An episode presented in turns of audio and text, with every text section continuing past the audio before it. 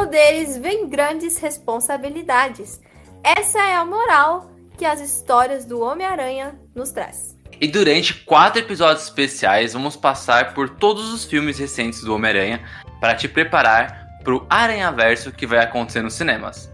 Terá muita nostalgia, mas também críticas sobre o passado, o presente e o futuro do maior super-herói da Marvel de todos os tempos. Eu sou Tico Pedrosa. Eu sou Giovana Paixão. Nesses episódios especiais, teremos a presença do Rodrigo Santos, que é fã do Homem-Aranha. Exatamente. Salve, salve. Olá e obrigado pelo convite.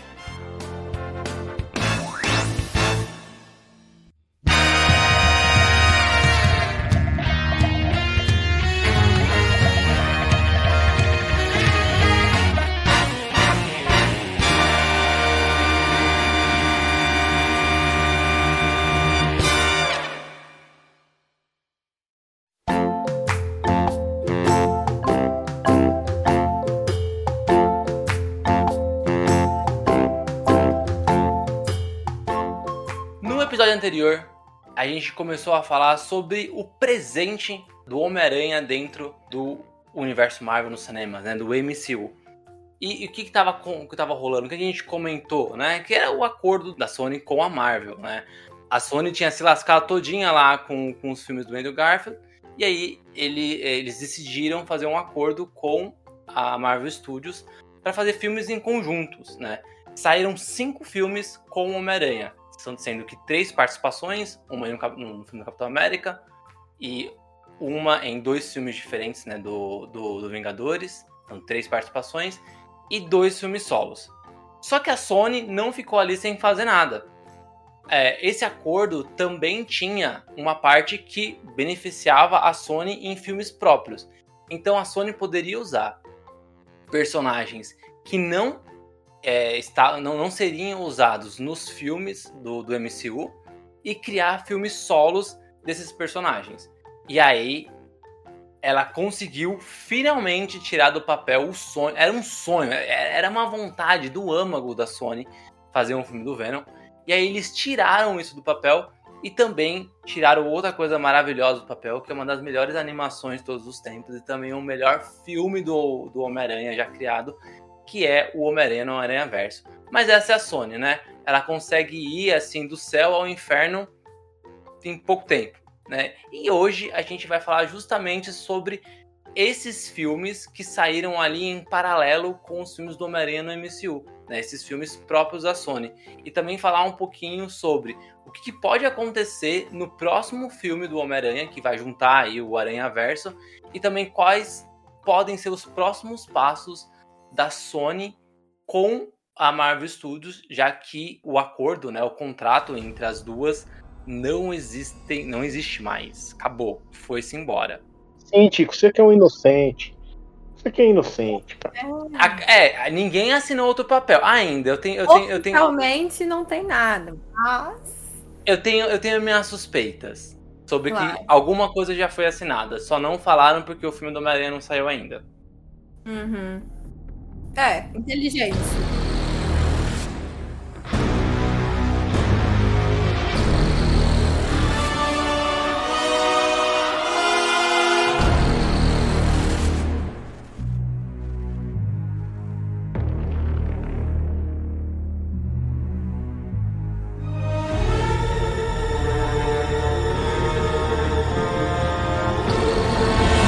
Mas vamos falar de coisa boa, vamos falar de Venom. Vai lá. Não, né, cara? Eu boto tudo a fé foi, em você. Foi pra isso que você me chamou? É sério? É sério mesmo? De verdade? Cara, mas por que tanto ódio no coração com Venom? Ah. É, na verdade, eu não lembro nada de Venom, pra ser bem honesto. Eu confesso que eu não assisti Venom porque não me chamou a atenção. Como, gente? Eu achei bagunçado o trailer. Eu adoro o ator, que é o, é o Tom, Tom Hart. Tom Hart. É. Amo ele em, em, todos os personagens que ele já fez, mas esse eu fiquei. Hum... Ai, ai. Aí eu vou, vou enrolando, enrolando e não assisti. Até hoje. De 2018 eu não assisti. Perdendo nada, não, hein? Tô perdendo nada. Eu vou falar muito sincero. Você realmente não tá perdendo nada, gente. É? Ah, então. Não, não tá bem. perdendo nada. Mas, ó, a, esse, desses filmes da Sony, vamos, vamos dar um passo para trás, né? O que, que a Sony ela, ela anunciou que ia fazer enquanto a, a Marvel tava fazendo ali o, os filmes do Homem-Aranha, participações do Homem-Aranha do Tom Holland também nos filmes da, do MCU. Eles tinham planejado pelo menos duas franquias, né? Que era o Venom e o Morbius. Tanto o segundo filme do Venom como o primeiro do Morbius, eles acabaram atrasando bastante por causa da pandemia. Então ficou um buraco ali entre os lançamentos deles, né? Esse primeiro do Venom, eu vou ser muito sincero, ele é bem ruim mesmo, né? Ele é isso. Eu não tenho muito o que falar dele também. Eu acho que o lado positivo de Venom é que, surpreendentemente. Ele acaba. Dinheiro. é dinheiro. As pessoas não ficaram que nem eu e ah, não vou assistir. Não, as pessoas realmente foram lá assistir. Foram ver, deram dinheiro pra Sony e a Sony falou: Mano, é isso. É isso que a gente precisa. Bora colocar mais vilão aí. Eu vou ser sincero, a Sony, ela pode não sacar muito assim de, de conseguir fazer uma boa adaptação de quadrinho. Pelo menos até o Venom 1. Porque eu já vou falar sobre o Venom 2 e eu acho que eles sacaram uma coisa muito importante em Venom 2. Mas até o primeiro Venom, é, do, do Homem-Aranha 3 até o primeiro Venom, né, todos esses filmes que a Sony produziu, tirando os do, do MCU, eu acho que a Sony não tinha muito certeza do que ela fazia, mas eu acho que o feeling de trazer o Venom foi um feeling muito certeiro. Eles martelam com o Venom desde 2007. Né? Exigiram que tivesse o Venom lá no Homem-Aranha 3. Fez dinheiro o filme. Ele só não foi muito bem de crítica, mas fez dinheiro.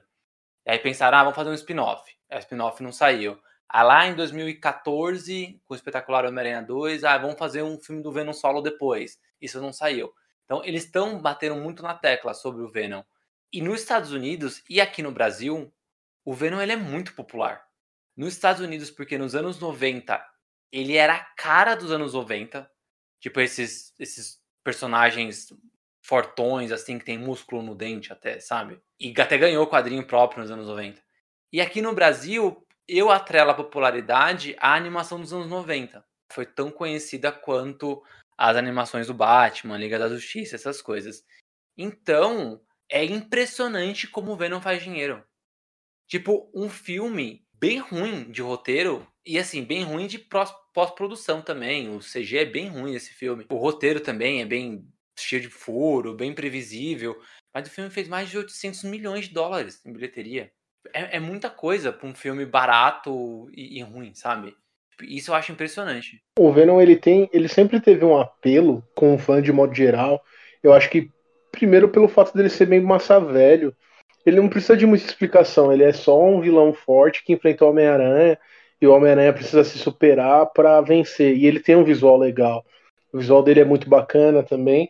Eu acho que está relacionado a isso e ao fato dele ser o suco dos anos 90. Eu acho que era meio evidente que ele ia fazer sucesso porque ele faz parte dessa onda de, de filme de herói que é anti-herói cínico, meio estilo Deadpool. Todo mundo procurou o seu Deadpool depois que a, a, Fox fez o Deadpool, sabe? Então eu acho que era meio, meio óbvio que ele faria sucesso. Não significa que é bom, como realmente ele não é, saca?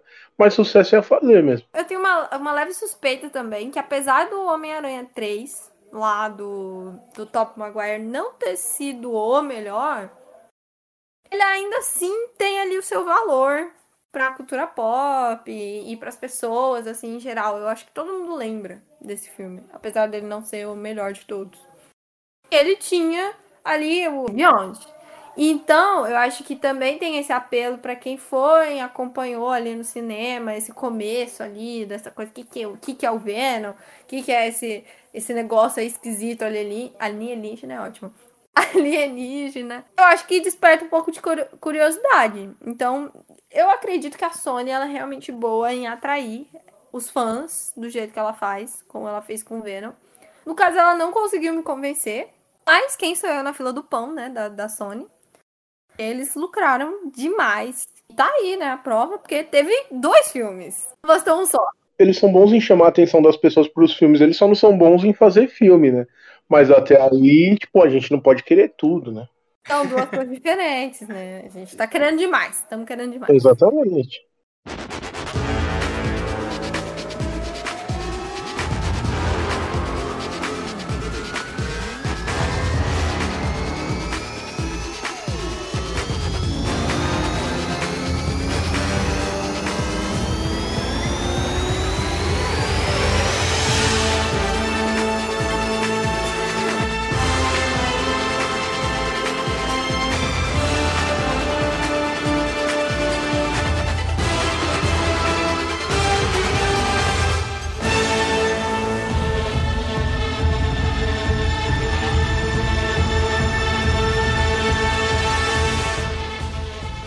O Aranha Verso, eu acho que foi.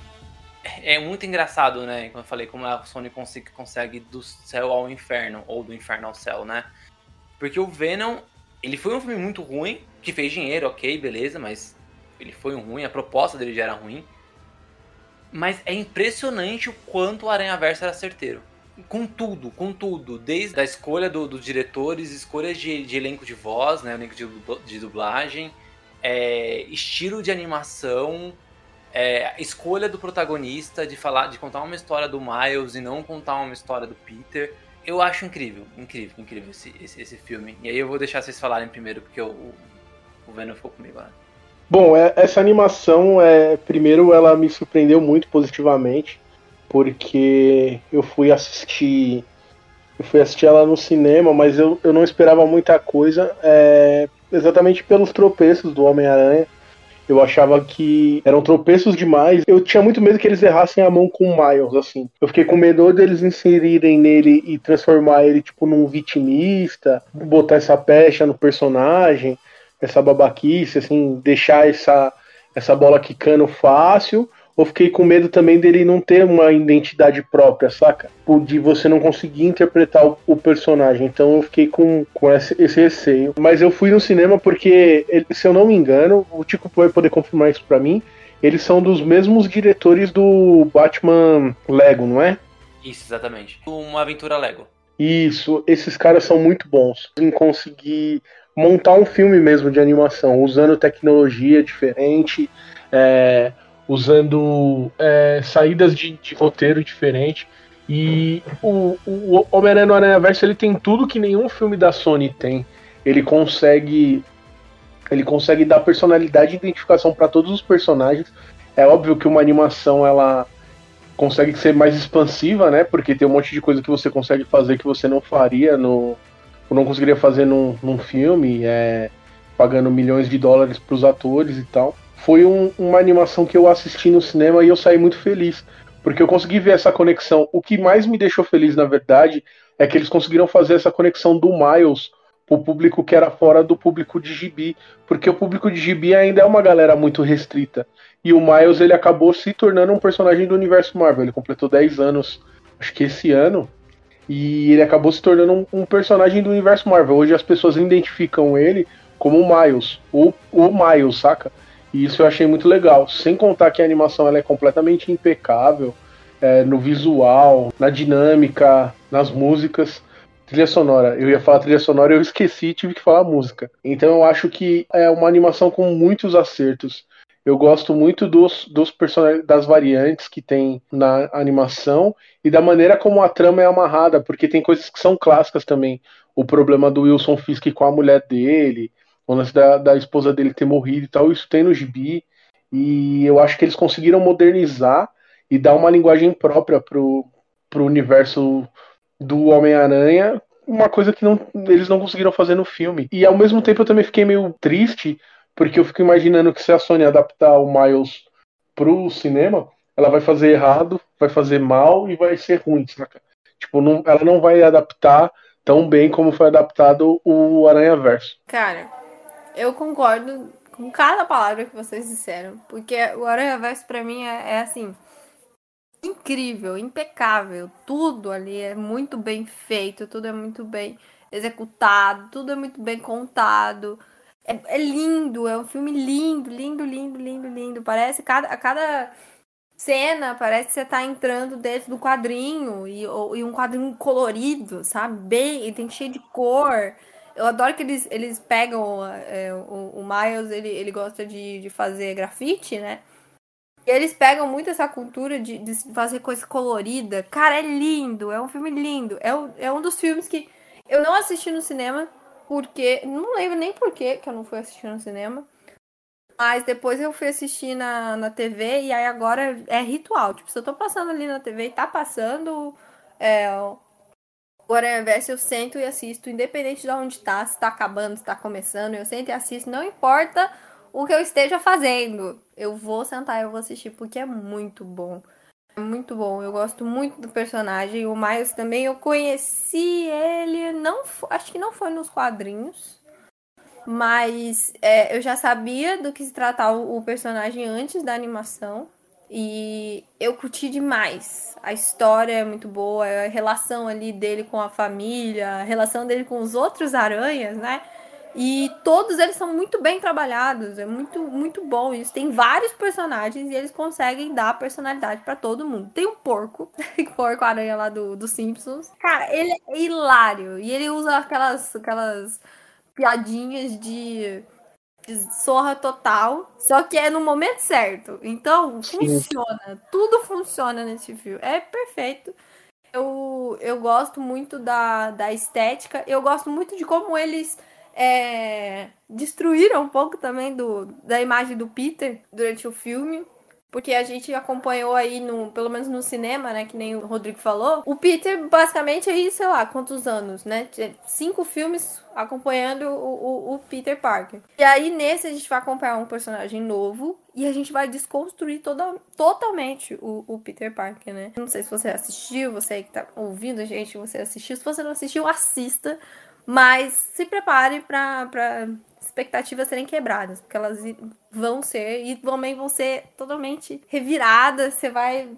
São, são vários sentimentos durante esse filme e até hoje ele me impressiona pela, pela grandeza, pela beleza. Até hoje eu acho ele impecável. Não, não, não, cada vez que eu assisto fica melhor. Tem, tem uma coisa nesse filme que assim, é, tem, tem uma máxima que falam no cinema que eu acho que eu, eu não sei se as coisas realmente não funcionam ou se ninguém nunca tentou.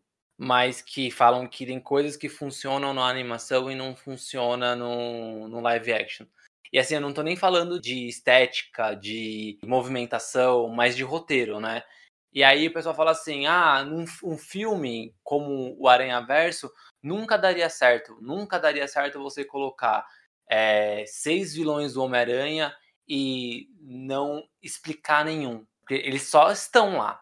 Ninguém explica ninguém, mas você dá profundidade pro Rei do Crime, você dá profundidade pra, pra Doutor Octopus, e o resto é, é, é bucha de canhão. O Gatuno tem profundidade, né? E o resto ali, o Duende Verde, o Escorpião, o Lápide, eles estão ali pra, pra apanhar, entendeu?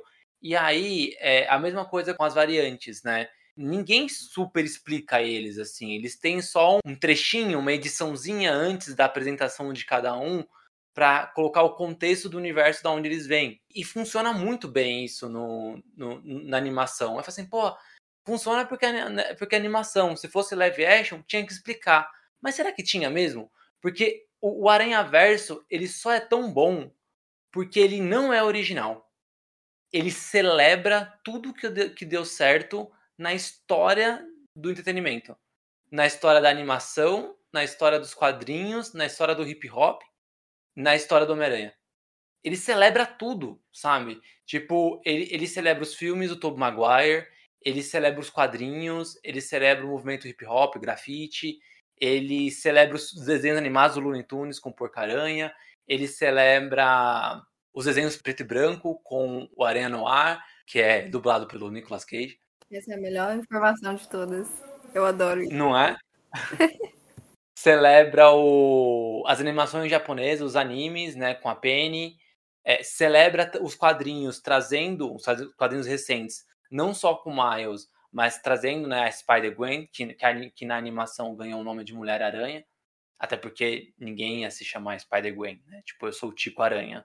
E, e assim, é isso, sabe? Eles, eles celebram a história do Homem-Aranha, a história da cultura pop, a história do, do, do, entretenimento.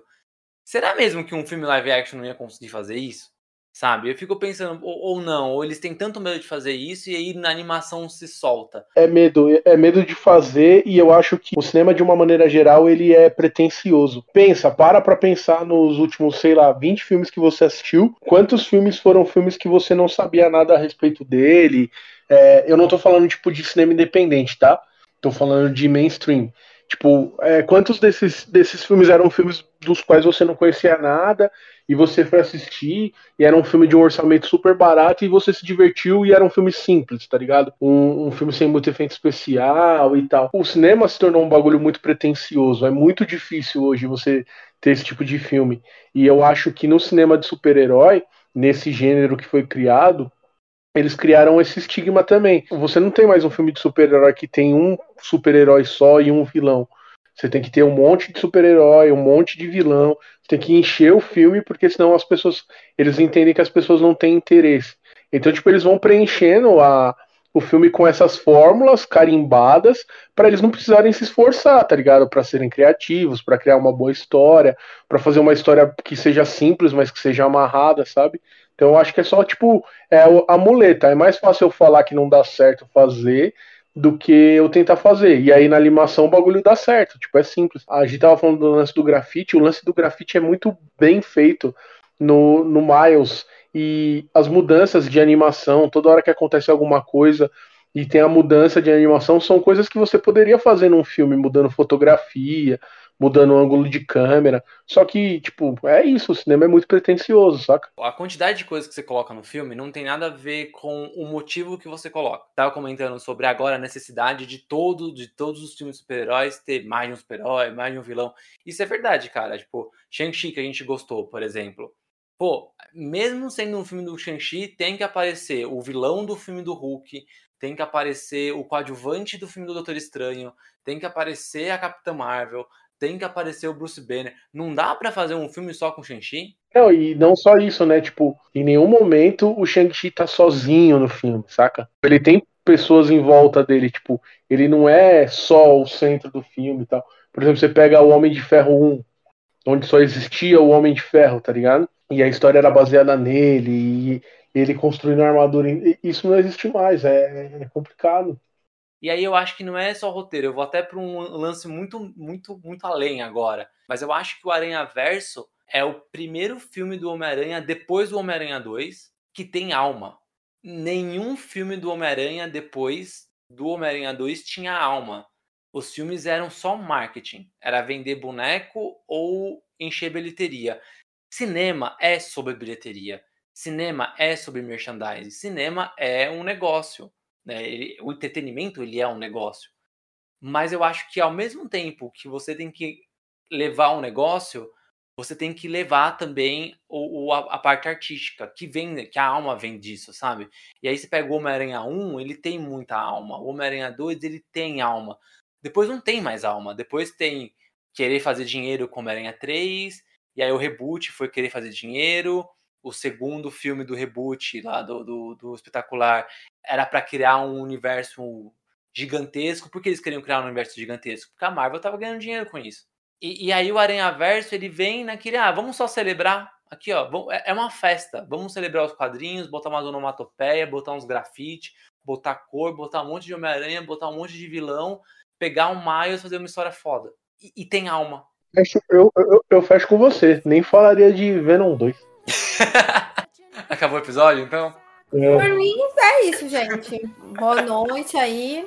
Beijo. Had to lose it all to win the fight. I had to fall so many times. Oh, now I'm the last one standing. You want... Ó, eu vou, eu vou ainda puxar pro Venom 2. Eu vou ainda pegar esse esquema da alma. Porque o Venom 2 ele tem alma, só que é uma alma encardida. Tudo bem, acontece. Né?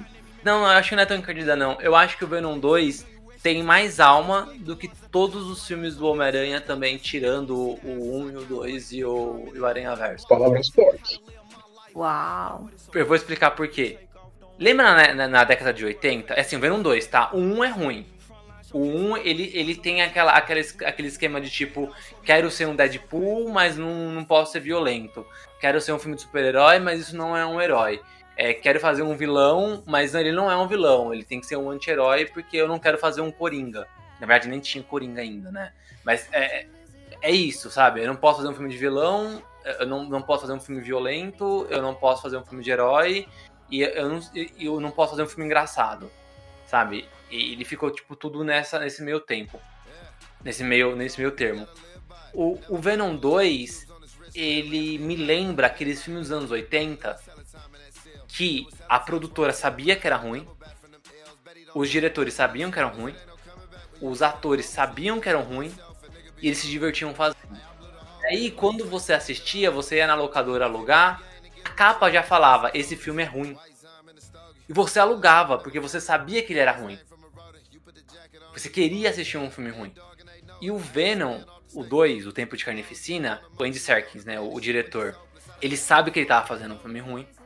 O Tom Hardy sabe que ele tava fazendo um filme ruim. O, o Harrison, ele sabe que ele tá fazendo um filme ruim. E todo mundo se diverte. E assim, eles não tentam fazer um filme de anti-herói, eles não tentam fazer um Deadpool, eles não tentam fazer um filme de vilão, eles não tentam fazer um filme de herói. Eles fazem um, um filme clichêzaço, assim, tipo que, que ele tangencia ali o, o ridículo de uma, de uma comédia romântica, sabe? De, de propósito. E aí você vê que as pessoas estão se divertindo fazendo o filme. De novo, não era dinheiro. Fez dinheiro pra caramba, porque é um filme de baixo orçamento que um monte de gente viu no cinema e ainda em época de pandemia. Tipo, mano, acho que foi o primeiro filme da pandemia que fez muita grana. Eu prefiro um filme assim, que não se leva a sério, que sabe que é uma porcaria, do que um filme que se acha genial, tipo Eternos é uma bosta, tá ligado? Eu prefiro. Compro. Venom 2 melhor que Eternos. Fecho nessa aí também. Ih, tá complicando aí, tá complicando, tá complicando. Sem entrar em polêmicas, porque eu acho que o Eternos ele é divisível mesmo, beleza.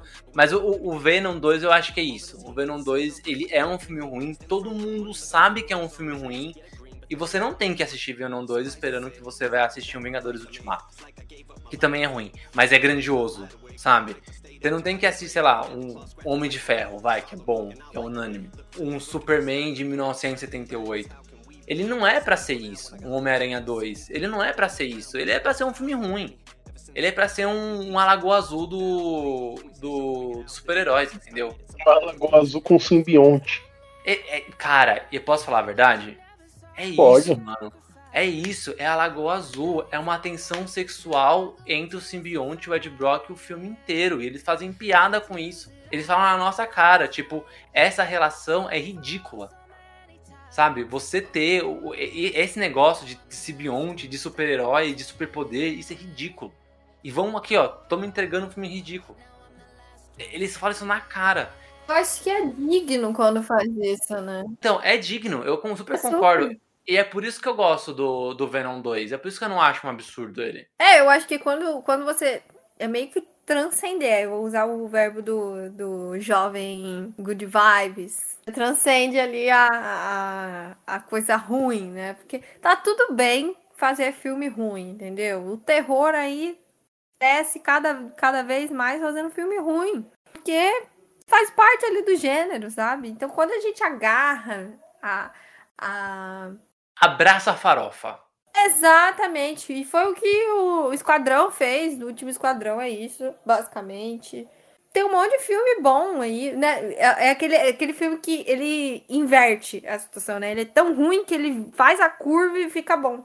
Ele tem alma. E é uma alma, uma alma um pouco corrompida, mas tá tudo bem também. Uma alma ruim, uma alma cebosa. É, mas tá tudo bem. Tá tudo bem também. Pra mim, o Venom tem alma. O Venom 2. O 1 não. O Venom não. Tempo de Carnificina tem alma. Eu acho que o Venom 1, ele é aquele filme que ele não sabia o que, que ele era, sabe? Tipo, ele atirou pra todo lado. Ah, você é um filme do Homem-Aranha, você é um filme do Deadpool, que, que eu vou ser, sabe? Tipo, ele atirou pra todo lado. Acabamos pelo menos esse, esse bloco, já falamos dos filmes, né? E aí eu só queria ressaltar um negócio do Venom Tempo de Carnificina. Vocês que não assistiram, eu vou soltar um spoiler aqui da cena pós-crédito, tá? Fica Ai, meu. Deus, não. Ai, imagina. Então tá, tampa, tampa o ouvido aí, ô, Rodrigo.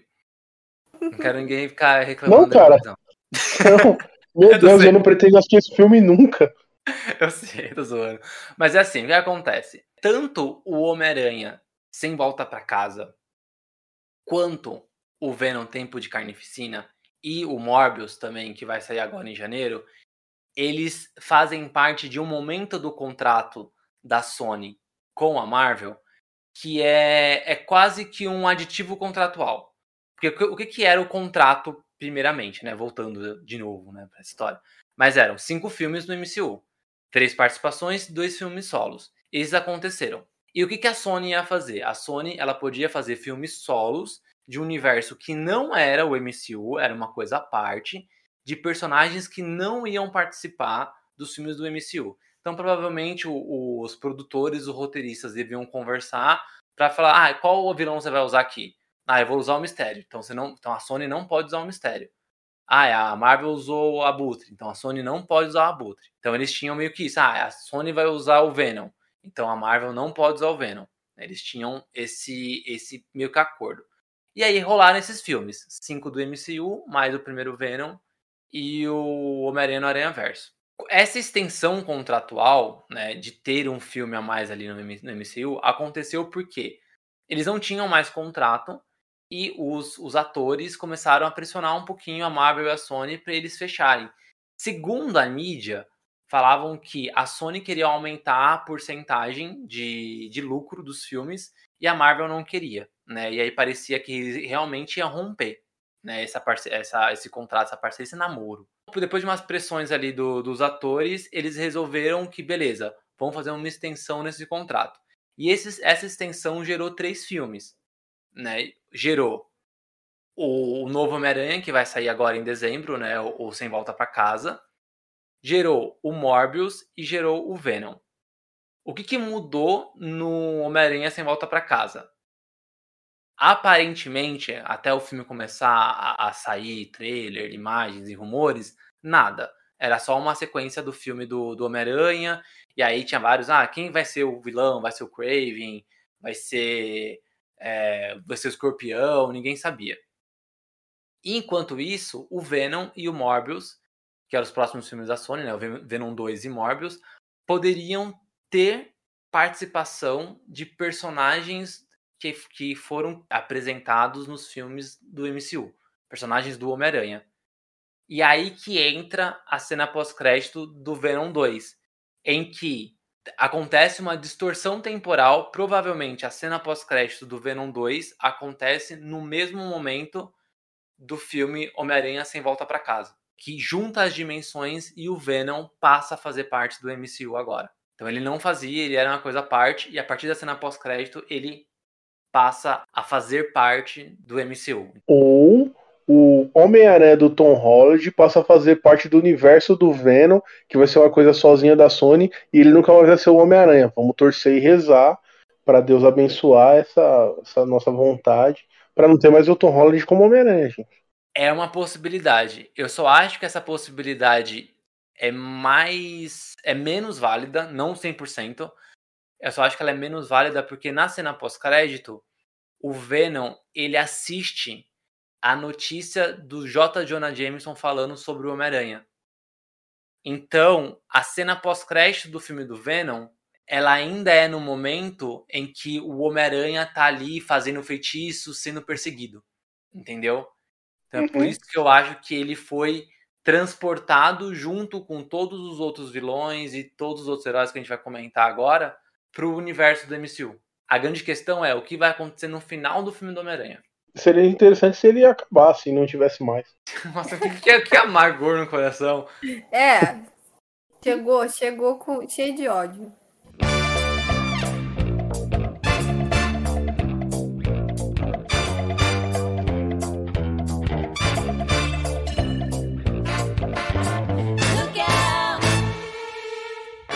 Antes da gente falar do Homem-Aranha sem volta para casa, vai rolar o Morbius em janeiro. Certo. Eu acho que assim, não tem muito o que falar do filme do Morbius. Eu não tenho nada pra falar do filme do Morbius. Vai ser tipo mais um filme de vilão da, da, da Sony que provavelmente vai ser talvez um pouquinho mais sério do que o Venom, não sei, mas ainda assim é um filme de, de, vilão da Sony.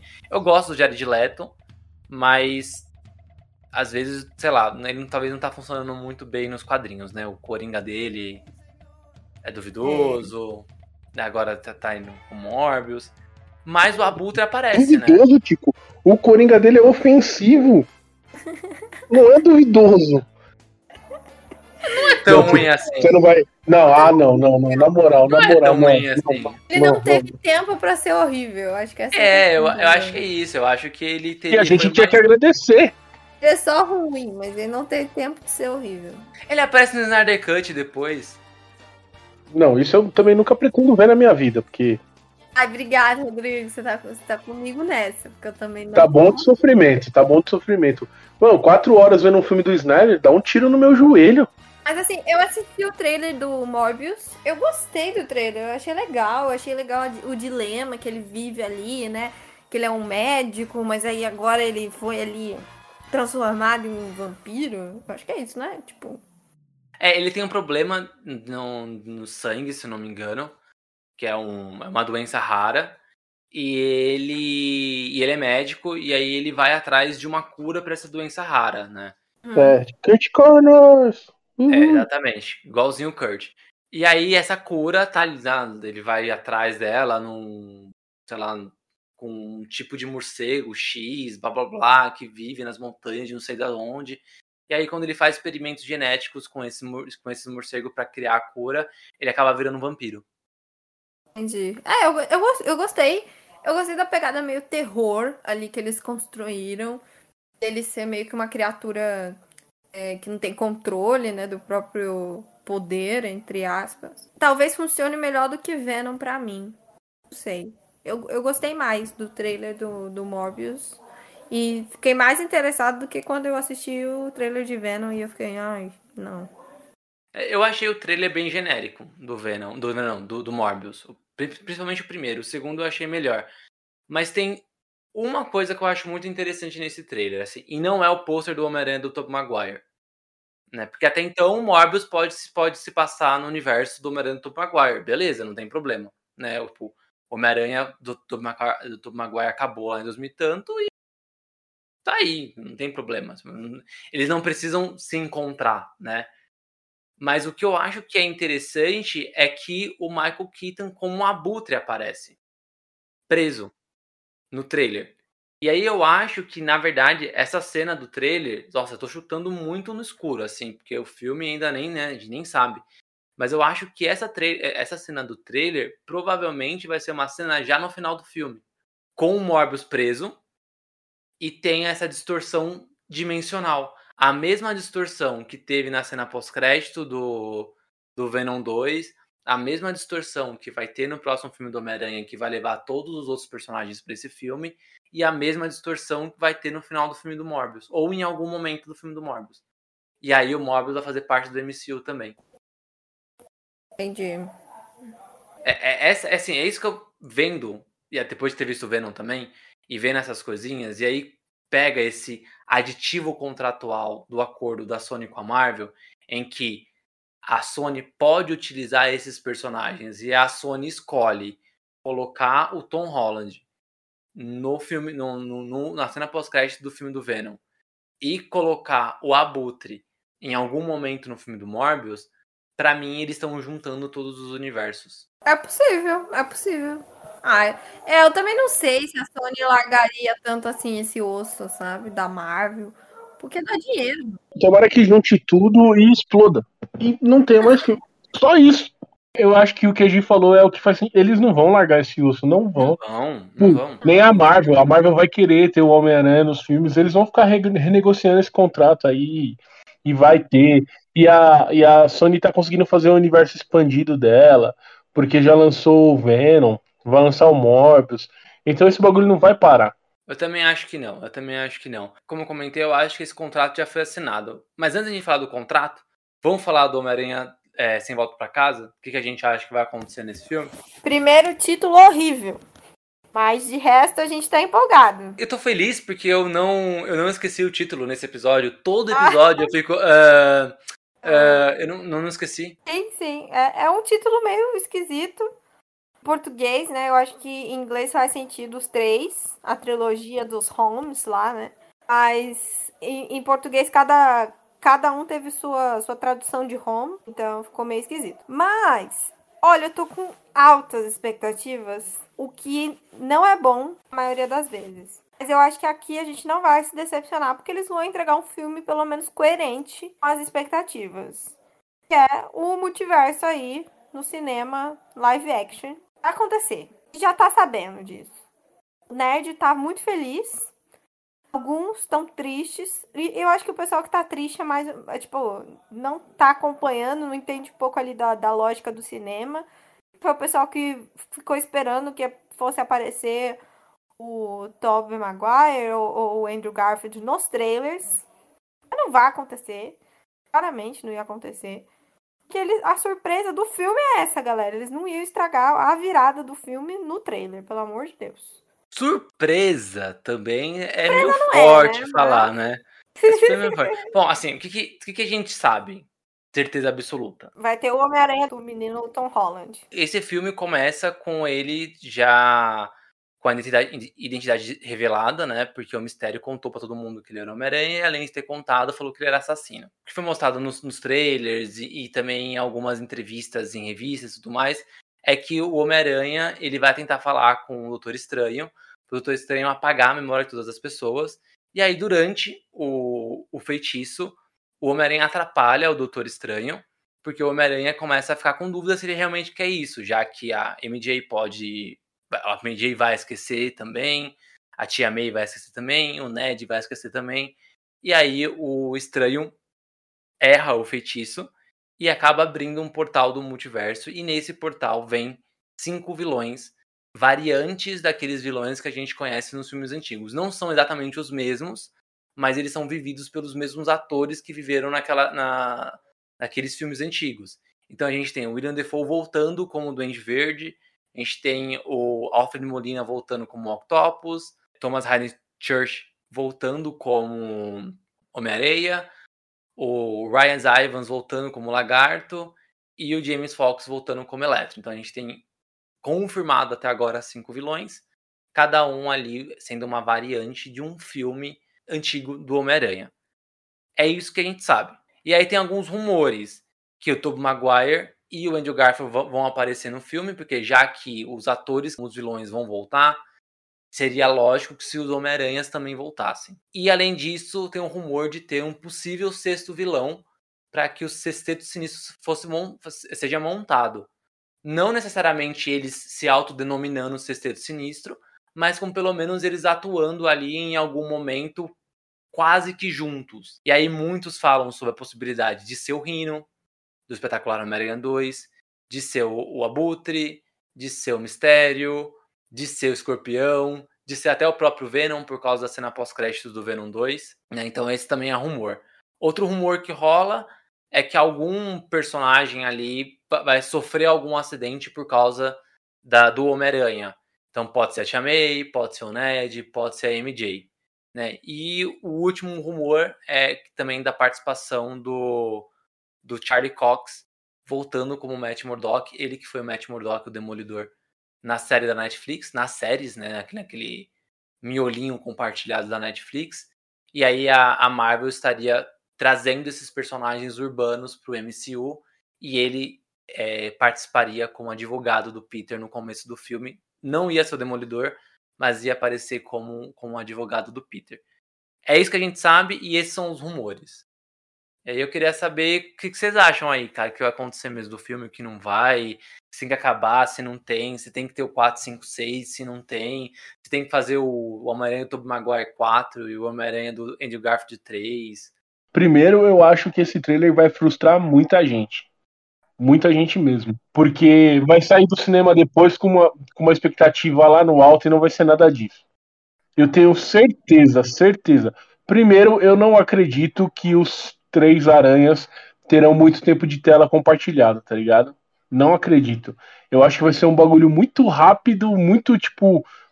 Muito. Ah, vamos aqui resolver, matar esses vilão. Eu acho que vai ter um vilão só para esse filme. Tipo, seria o sexto vilão. Eu acho que vai ter um vilão desse filme. E eu acho que a resolução com os outros dois aranhas vai ser um bagulho muito rápido. Muito veloz. Não faria sentido para eles. Tipo, ter isso muito tempo no filme, saca? Não acho que faria sentido. E tem algumas coisas que são meio bizarras, né? Tipo o Mago Supremo errando um encanto. Eu não engulo essa. Eu não engulo. Não, eu também não. Ele lutou contra o Thanos, que é o maior vilão do universo. Aí ele não consegue fazer um encanto pro, pra galera esquecer a identidade, saca? É, ele engana do Mamu, cara. Tipo, mano. Eu acho que esse esquema do, do Doutor Estranho errando o feitiço é um furo de roteiro com o próprio esquema do universo que eles criaram, do poder do Doutor Estranho, tá ligado? Ele é muito poderoso para não conseguir fazer a porra de um feitiço, saca? E de novo, você tem que ter um outro personagem dos Vingadores num filme do Homem-Aranha. Parece que ele não consegue fazer um filme sozinho. Tipo, parece que o personagem não segura um filme sozinho, tá ligado? Você já vai colocar todos os vilões dos filmes antigos, você vai ter os aranhas dos filmes antigos, e você tem que colocar um Vingador, porque ele não consegue segurar um, um, um filme um filme todo, saca? E não, não, não imagino que a participação do Doutor Estranho seja pequena. Eu, eu também não gosto muito dessa ideia do, do, do, do Doutor Estranho, sabe? Tipo, já mostrou que ele é foda em tantos momentos, e aí agora ele me erra um negocinho. Não faz muito sentido mesmo, nem vocês estavam comentando. Mas eu confesso que eu gosto da ideia de acontecer alguma coisa grave. Não precisa morrer. Não estamos falando de morte. Eu acho que talvez a Marvel não vá matar ninguém. E a Sony também não.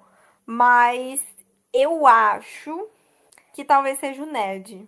Porque a MJ tem a cena do trailer, ela tá caindo. Só que não vai acontecer a mesma coisa que aconteceu com a Gwen. E tá muito óbvio. Acho que, inclusive, quem vai salvar a MJ da queda é o, o Andrew Garfield. É, isso que eu ia falar, eu vi essa teoria aí. Pra se redimir. Eu quero muito que isso aconteça. Porque vai ser muito, muito legal. A Tia May, eu não sei se eles estão dando tanta importância assim para ela. Eu não sei se o relacionamento dela faria tanta, não sei, tanto significado pro Peter se ela fosse ferida, sabe? Alguma coisa assim. Mas o Ned eu acho que ia ser mais pesado. Pela construção da amizade, dele saber do, do Peter desde o, desde o começo e tudo mais. Eu acho que o Ned. E porque a gente tem muito mais apego com o Ned que com a Tia May, né? Ninguém tá cagando pra Tia May. O Ned é muito mais legal. Então eu acho que vai ser com o Ned, mas eu não faço ideia do que seja. E eu espero que não morra, porque eu gosto muito do personagem. A outra, o, o, o rumor lá do, do Charlie Cox, que é o Demolidor, né? Eu não sei se a Marvel vai fazer isso. Eu, eu, tenho, eu tenho minhas ressalvas. Eu gosto da teoria de que ele vai ser o advogado, né? Ali no, no começo, quando ele vai preso. O ator, acho que ele já falou no Twitter que ele não sabia de nada, né? Mas o ator mete do louco. Todo mundo fala que não sabe de nada. A gente não confia em ator. Nesse podcast, a gente não confia em ator. Então, pode ser. Acho que ia ser legal, mas não sei se eles vão fazer. E tô botando tanta fé. Vai ser uma surpresa para mim se eles fizerem mesmo. Eu vou falar, olha só. Espertinhos. E eu tô junto com, com o Rodrigo também, eu acho que o Tico também concorda, que talvez as pessoas saiam decepcionadas achando que o Tom Maguire e o Andrew Garfield vão chegar lá em cinco minutos de, de filme e vão ficar o tempo inteiro. Vai acontecer. Eu acho que eles só vão chegar no final, ajudar ali a, a resolver as coisas e vão embora. Tchau! Eu tenho certeza que eles só vão estar no último ato. É, não. Também. E tá tudo bem, pra mim eu acho que é o suficiente. E acho que, que vão estar no último ato numa parte muito reduzida dele. Assim, ó, vão ser eles, acho que eles vão tirar a máscara, vazou um monte de foto, blá blá blá. Então eu acho que isso vai acontecer. Mas eu não, eu de verdade, eu não tô esperando mesmo, mesmo, mesmo uma participação maior do que meia hora. O filme vai ter duas horas e meia, duas horas e quarenta. Eu duvido que o Andrew Garfield do Maguire tenha muito mais do que meia hora. No máximo 40 minutos de tela. No máximo. É, Acho que isso já vai ser muito já, cara. eu acho que vai. é Cara, eles usam máscara, né? Pode ser qualquer pessoa ali, pode ser CGI facilmente. Eu acho que eles vão falar umas coisinhas de máscara mesmo, e depois, no final, sabe? Meio acabando a, a batalha, aí eles tiram a máscara, sei lá, alguma coisa assim. Com aquela cena de despedida, né? É tipo isso. Tipo, agradecendo que é. valeu, Peter. Se não fosse você. Isso. Uma coisa assim, eu tô pensando. Bem final do Aranha Verso, que tá todo mundo ali se despedindo, você, você chora horrores. Eles estão se despedindo, eu acho que vai rolar uma coisa assim. E eu gosto dessa ideia. Se, se for assim, eu vou curtir. Eu acho que vai ser legal. Porque não precisa, né? Eu acho que criando uma expectativa de que tenha os três heróis lá, os três Homem-Aranha. Mas não necessariamente precisa. É, não, eu concordo. Eu concordo. Eu acho que vai sair muita gente frustrada do cinema. Muita, muita, muita. Eu acho que o problema da expectativa desse filme é que vai sair tanta gente falando mal dele, mas não porque ele é ruim. Ele pode ser ruim, tá? Mas eu acho que a maioria das pessoas que reclamarem do filme vai ser por causa da expectativa. Ah, mas aí cada um que lide com a sua expectativa, né? Somos todos adultos crescidinhos. Você vai falar isso pro Nerdola. É, o Nerdola é difícil. O Nerdola que vai ver esse filme vai ficar meio, meio triste. Mas se o Nerdola tá triste, eu tô feliz. bom, é, concordo. É um bom contraponto. E, bom, o que, que eu acho do filme? É, eu acho que o trailer tá mais enganando a gente do que realmente mostrando as cenas de verdade. Eu acho que a montagem do trailer engana muito a gente. Para mim, o Doutor Estranho não errou o feitiço. Para mim, acontece alguma coisa no Santório no mesmo tempo que ele tá fazendo o feitiço. E aí, ele é atrapalhado por alguma coisa maior. Que esse alguma coisa maior, eu posso tá, estar tá muito enganado. Mas eu acho que vai ser o principal vilão do filme. E é por isso que ele não tá nos trailers que é o escorpião. Nossa, mas também se, se é atrapalhado pelo escorpião ou pelo Peter, é melhor nem fazer um feitiço, nem sair de casa para fazer feitiço. Não, irmão, na moral. Você fala assim, puta, errei o feitiço, porque o escorpião me atrapalhou, velho. Entrega a capa. Mas pensa, todo mundo sabe quem é o Homem-Aranha agora. Tem uma pessoa só em toda a franquia nova que tem que, que, que quer ser vingado do Homem-Aranha que é o escorpião, que teve o rosto zoado lá no primeiro filme. E ele pergunta pra Butre: Ah, você sabe quem é o moleque e tal, que não sei o que. Então ele quer se vingar do Homem-Aranha. Eu acho que. Eu nunca vi a Marvel não aproveitando uma cena pós-crédito.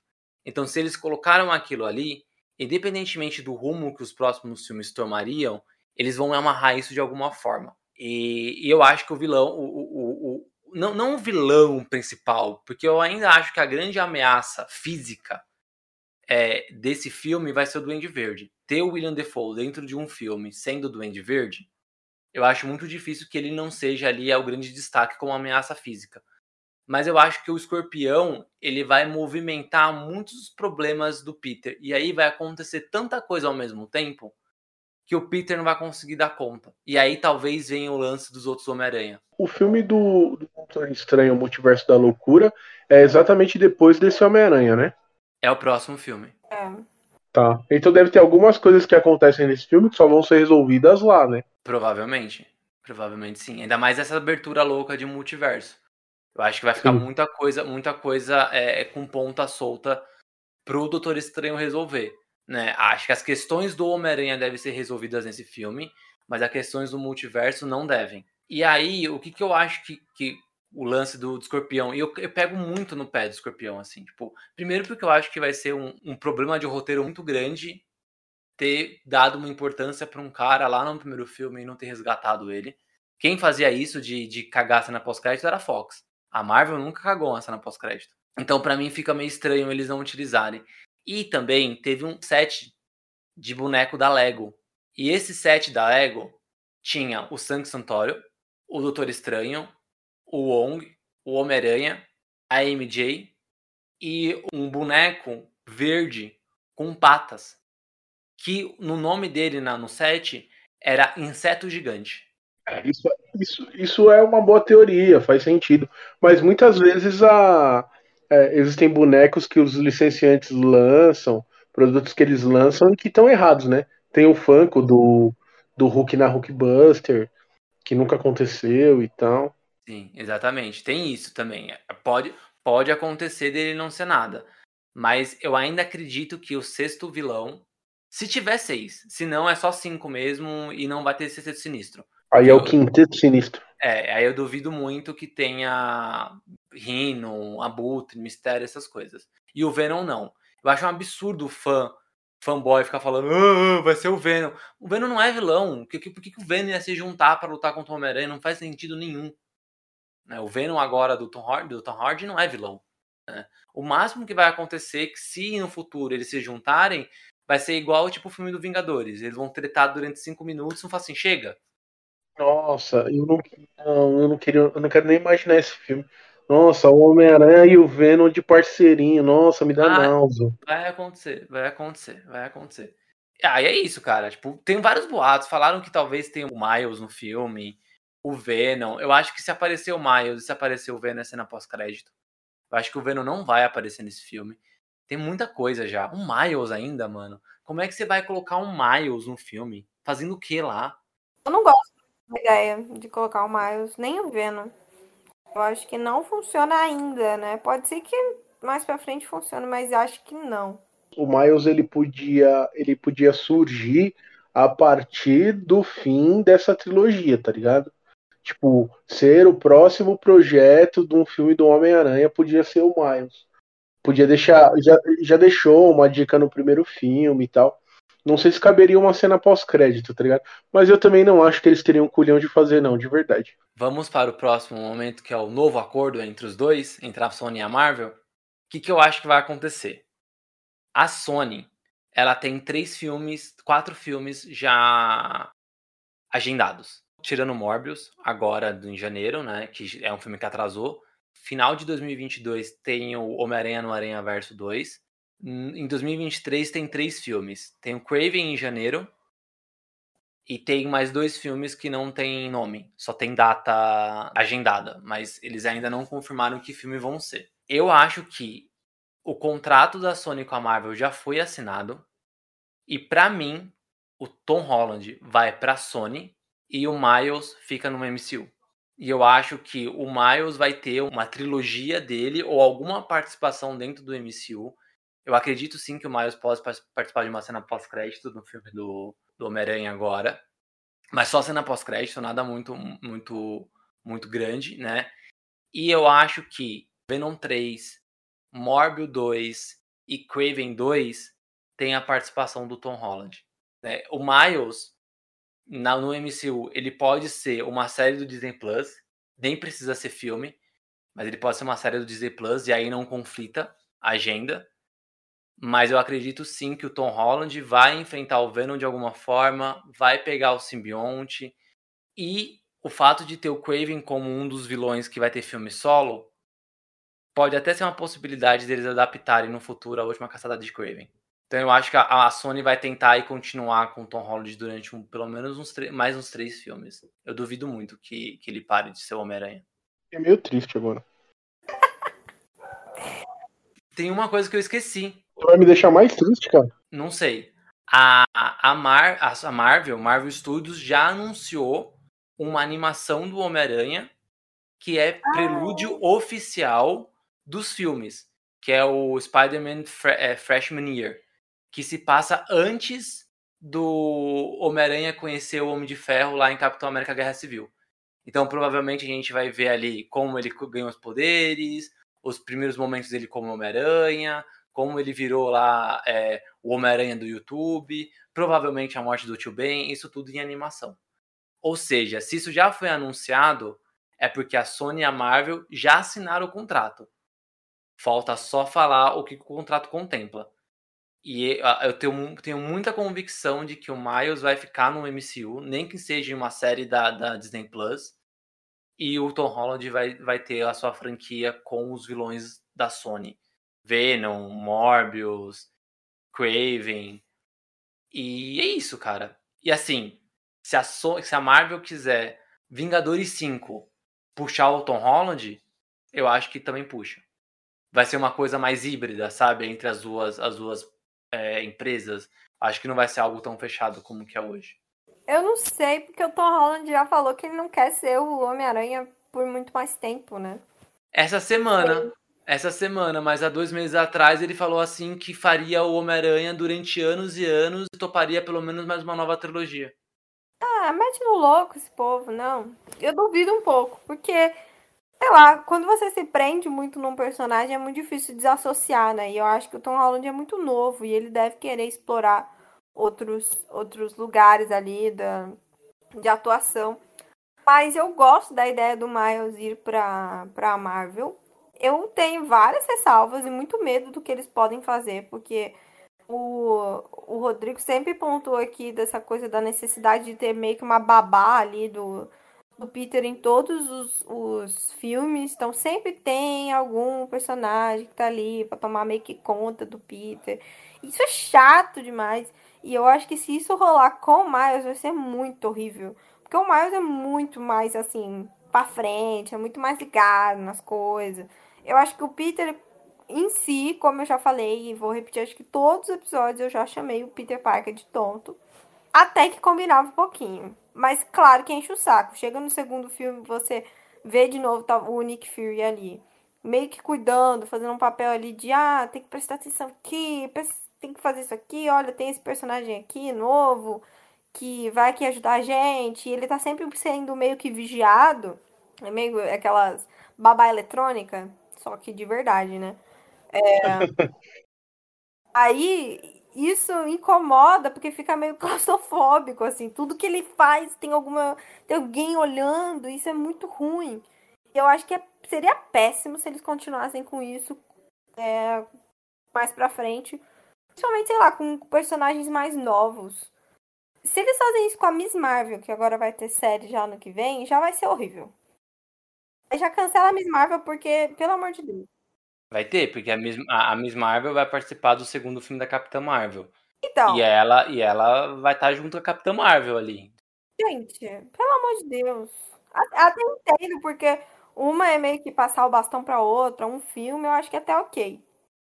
Mas ter essa, essa vigilância, essa babá, babá, é basicamente uma babá de super-herói, eu acho muito exceção de saco. Se eles não mudarem isso, vai ser muito ruim a gente se sentir é, confiante com esses novos heróis, né?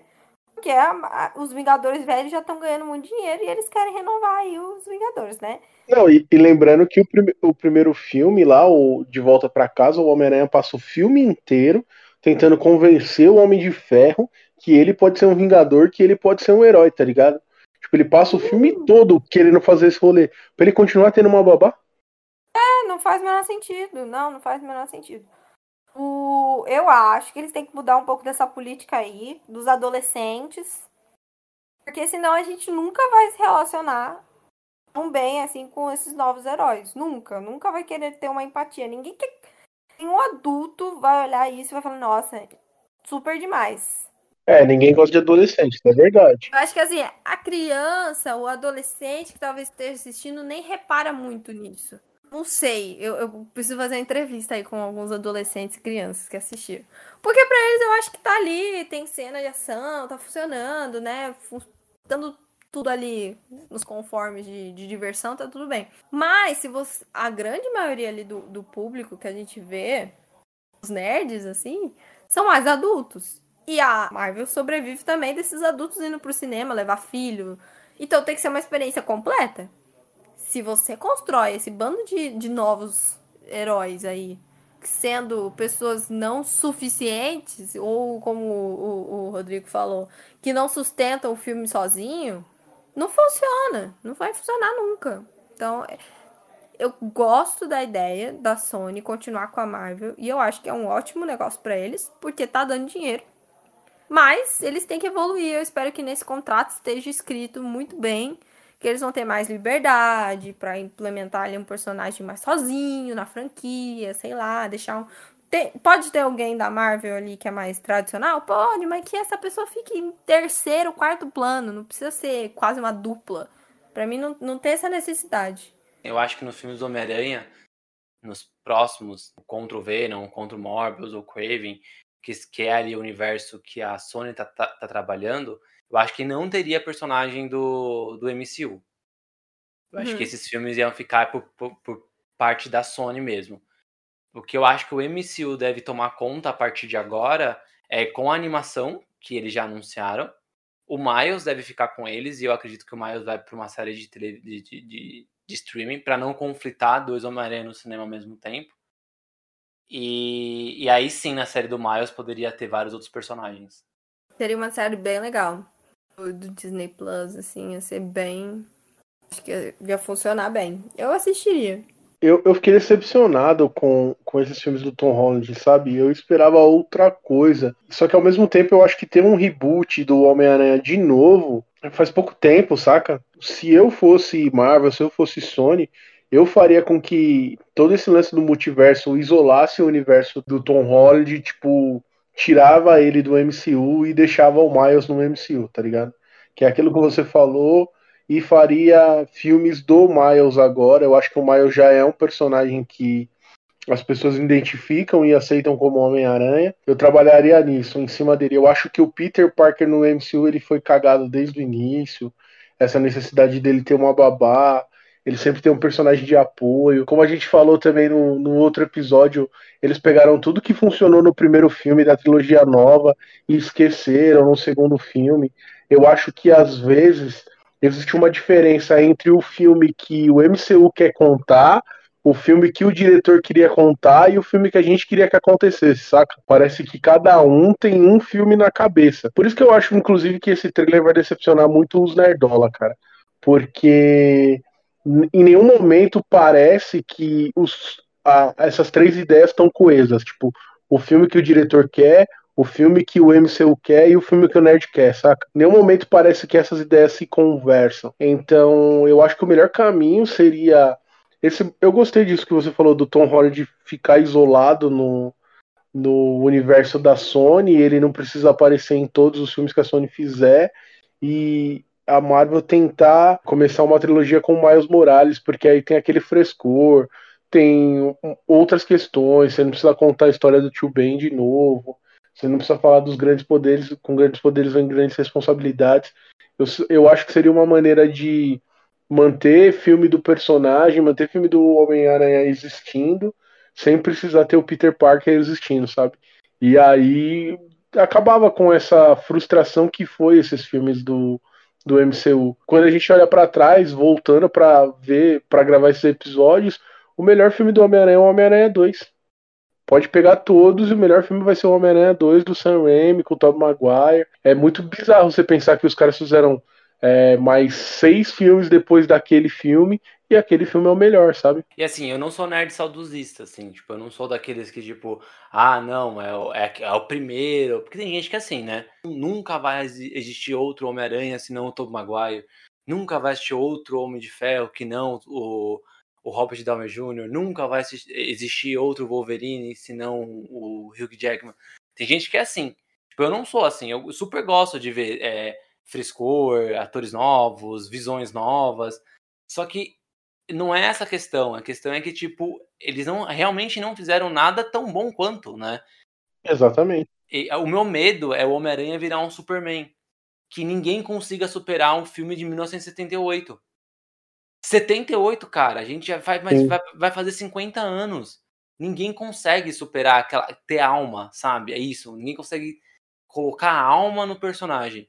E aí, com o Homem-Aranha é a mesma coisa, né? Eu falei, ah, beleza, o Aranha Verso tinha alma, mas é animação, é diferente. As pessoas veem com outros olhos, né? O Venom tem alma, mas o Venom é para ser zoado, é pra ser zoeira mesmo. Não importa se ele é bom ou se é ruim. Vai ser ruim, é o Venom, não tem jeito. Mas do Homem-Aranha mesmo, esse filme mostrando o personagem de forma heróica, sabe? Com alma, com vontade, realmente é, é, é isso, né? Virou, fan, virou só, só fanservice. Quando tem muito fanservice, infelizmente o filme fica ruim. Game of Thrones foi um grande fanservice a partir do momento que os, os produtores puderam inventar cada vez mais, assim. E só foi ficando ruim. Porque, na verdade, o grande papel do diretor não é entregar o que a gente espera, mas é entregar o que a gente não espera, mas que a gente vai gostar né? Então não é uma coisa que a gente espera que você tem que. que a gente quer ver. Na verdade, ser surpreendido positivamente ali na hora, né? Não. Tem o, o negócio da gente já tá. A gente já sabe muito sobre esse, esse filme que vai ser em dezembro, né? O que, que eles vão entregar de novo? Eu acho que a gente vai. Vai acabar que a gente vai conversar depois sobre esse filme. E a gente nem vai falar dos, dos Homem-Aranha. Tipo, porque isso já tá hum, passado. A gente vai falar de outras coisas. É, pensando nisso, você pensa no Endgame, no Vingadores Endgame a gente sabia o que ia acontecer, a gente sabia que era um encerramento de um ciclo, a gente sabia que eles iam derrotar o Thanos. Isso já estava no nosso imaginário sem ter um trailer. Mas a gente não ia, a gente não sabia como ia acontecer. Tipo, o filme tem momentos catárticos, a gente não imaginava como eles seriam. Eu não sei se esse filme do Homem-Aranha vai ter isso, saca? Tipo, o momento que o Capitão América pega o Midiorin e bate no Thanos é um bagulho que eu acho que eu nunca vou ver de novo no cinema. Que apesar de ser uma coisa que a gente imaginava, a gente não tinha certeza que ia acontecer. O filme do Homem-Aranha, eu não sei se ele vai ter esse momento, saca? Tipo, alguma coisa relacionada a isso. Eu não sei se eu vou sair do cinema feliz que eu vi um filme completamente do, diferente do que eu imaginava e ele é bom é exatamente isso que você tá falando. Tipo, não imagino o, o diretor entregando um filme que é surpreendente e genial e maravilhoso, sabe? E aquilo, né? Às vezes a produtora, que é a Marvel, né? A Sony, é, querem fazer um novo ultimato, e eu, eu vejo pessoas na internet falando sobre isso, né? Que ai, esse Homem-Aranha é o ultimato dos homens, do, de todos os Homens-Aranhas, né? É o, que, o filme que vai juntar todos os outros sete, blá blá blá. E, e, é isso, né? E gera uma expectativa que às vezes ele não vai ser o ultimato. E, e isso é um problema. E aí a G falou uma coisa sobre o fã que eu acho muito engraçado. É que assim, se fã escrevesse história o nome dele não seria fã, seria roteirista. E eu acho que o, o roteirista, ele e o diretor lá, quem tá à frente dos filmes, a função deles é entregar uma boa história. Não é entregar o que, que o fã quer. Sabe? É entregar uma boa história. É uma história coerente, é uma história bem estruturada, uma história que faz sentido. E aí, dentro disso, cabe ao fã se surpreender ou não com aquilo, gostar ou não. Se gosta, consome, compra mais, indica, sabe? Consome merchandising. Se não gosta, espera o próximo assistir o próximo, esquece esse, entendeu? Só que agora a gente tá numa, numa era moderna, da, da, muito mais por causa da, das redes sociais da internet, a gente tem a impressão de que o fã tem controle sobre essas coisas. E eu tenho muito medo, assim, desse, dessa expectativa e desse pseudo-controle que o fã acha que tem sobre algumas obras, principalmente filme, que, que, cara, assim, a probabilidade desse filme não entregar o que os fãs querem é de 99,9%. E o que, que eu acho que vai ter de crítica negativa, tanto de jornalista quanto de fã que vai lá no, no, no Cinema Score, no site Cinema Score, e vai colocar nota baixa no filme, porque Tom Holland e Andrew Garfield não teve tempo de tela, porque o sexto vilão do Sexteto Sinistro foi, não foi o Venom, ou pior, nem teve um sexto. Que absurdo eles colocarem cinco vilões num filme e perderem a oportunidade de colocar o Sexteto Sinistro, sabe? Então, imagina o, o que, que o nerd é, é, e esse fã muito, muito rígido, que acha que ele tem controle sobre a obra, é, vai absorver esse filme, né? Eu, eu acho isso muito problemático, assim, muito. É isso, né, gente? Então, ó, acabamos. Acabamos, falamos aqui, fizemos especial maravilhoso. Muito bom ficar junto com vocês aí a cada sexta-feira, conversando sobre Homem-Aranha, vendo o Digão ficando emocionado com o espetacular Homem-Aranha, feliz a beça em conversar sobre Venom. Sei que você é muito fã desse, dessas franquias e te chamei justamente por causa do Venom. Por isso deixei pro último episódio. Queria dizer que Venom é uma bosta, mas ele tem alma. Mentira, foi muito legal participar. Obrigado pelo convite, valeu, vocês são uns fofos. É... Homem-Aranha é muito especial para mim, muito importante. Foi muito legal reviver e descobrir que ele tem mais filme ruim do que bom. E isso me deixou um pouco triste. Mas ao mesmo tempo foi legal conversar com vocês e poder lembrar de é, histórias do passado. Foi legal, foi legal, gostei. Muito obrigado.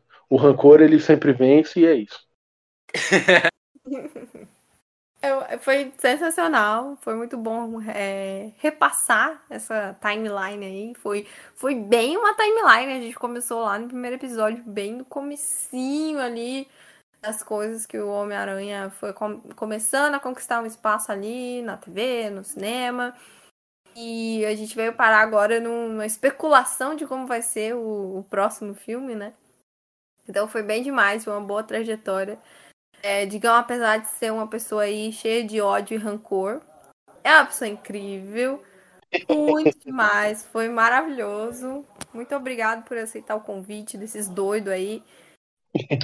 Que pedem uns milagres aí, uma agenda bagunçada. Assim, ah, não tem como gravar tal dia, né? Tal horário, assim, essas coisas arrumar a agenda é uma das coisas mais, mais doidas que já, já feitas. E esse mês, digamos, você não tem noção do, do que foi esse mês. Nerdola é assim, né? Nerdola é tudo eu, doido. Eu agradeço a paciência, a resiliência, que é uma, uma, palavra que o povo tá falando bastante. Os coach adoram a resiliência. Sim, sim. Os coach gratiluz. Muito obrigada pela, pela paciência também, Tico, de aguentar mais uma vez, escutar eu falando aí um monte. Já não basta uma vez por semana, agora duas. Não basta, não basta uma vez por semana. Tem que ser duas vezes por semana, três vezes por semana, não. Não aguenta mais. A gente teve que ouvir ele falando de Venom. É, não, tudo bem, é verdade. Verdade, verdade. Mas é isso. Espero que ano, ano que vem a gente tenha mais especiais. Muito obrigada. Você aí, ouvinte que está nos escutando, divergenters, divergenters, não, divergentes. Muito obrigada por acompanhar. Foi incrível. Vejo vocês na próxima. É isso aí, gente. Obrigado, Digão, pela participação. Obrigado, Gil. Aí duas, dois dias na semana é nós. E agradeço também demais a participação de todos os ouvintes, né? Foi bem legal, assim, a, o retorno que a gente teve sobre o especial. Fiquei bem feliz mesmo. E pode ter certeza que a gente vai fazer muito mais especiais para falar sobre outras coisas, para conversar com vocês cada vez mais.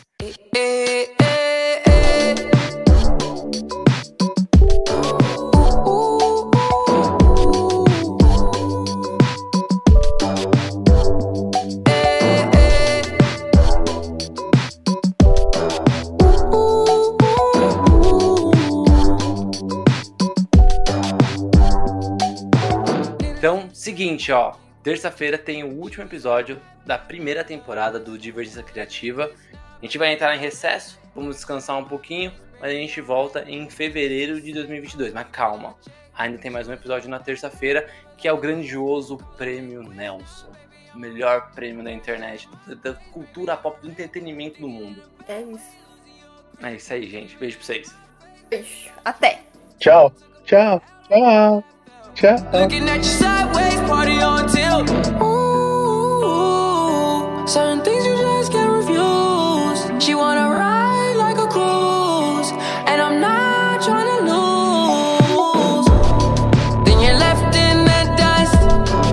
I stuck by you. You're a sunflower. I think your love would be too much, or you'd be left in the dust, unless I stuck by you. You're the sunflower. You're the sunflower. Every time I'm leaving. Você acabou de ouvir esse episódio maravilhoso e não sabe mais o que pode fazer da sua vida? Pois siga a gente nas redes sociais. Podcast, arroba Divergência Criativa. Ilustradoras, arroba anarte.soa, com dois N's. E arroba itsartv. Apresentadores, arroba Tico, underline Pedrosa. E arroba paixão.gil. Entre também no nosso site, divergenciacriativa.com.br. Te vejo na próxima! I stuck by you. You're sunflower. I think your love would be too much, or you'll be left in the dust. Unless I stuck by